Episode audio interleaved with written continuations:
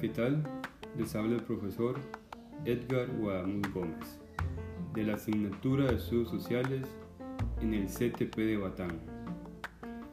El siguiente audio tiene como objetivo abarcar el tema del proceso de hominización de forma breve para el nivel de séptimo.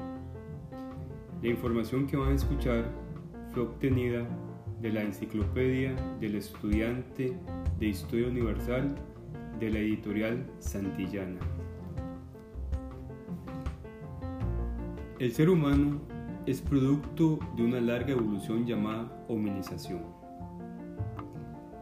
Hace 5 millones de años surgió en África el primer antepasado, el Australopithecus.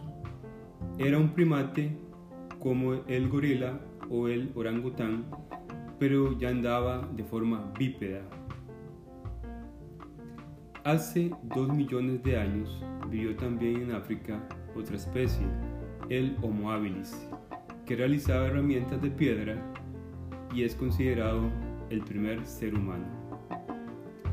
El siguiente escalón en la evolución humana se produjo hace más de un millón y medio de años, el Homo erectus, que tenía mayor desarrollo tecnológico y logró el control del fuego.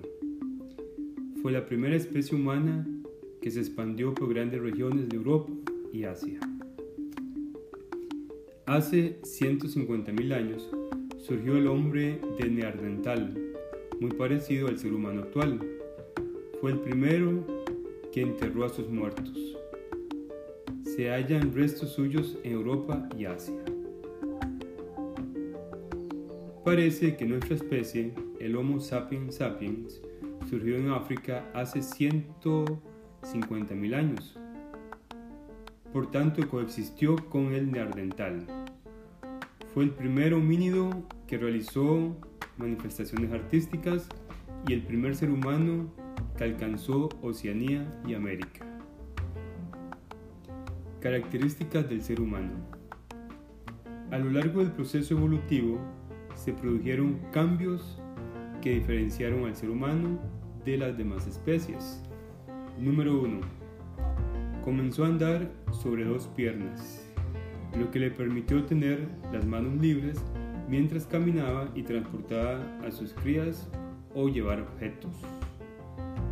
2. Fue aumentando el tamaño de su cerebro.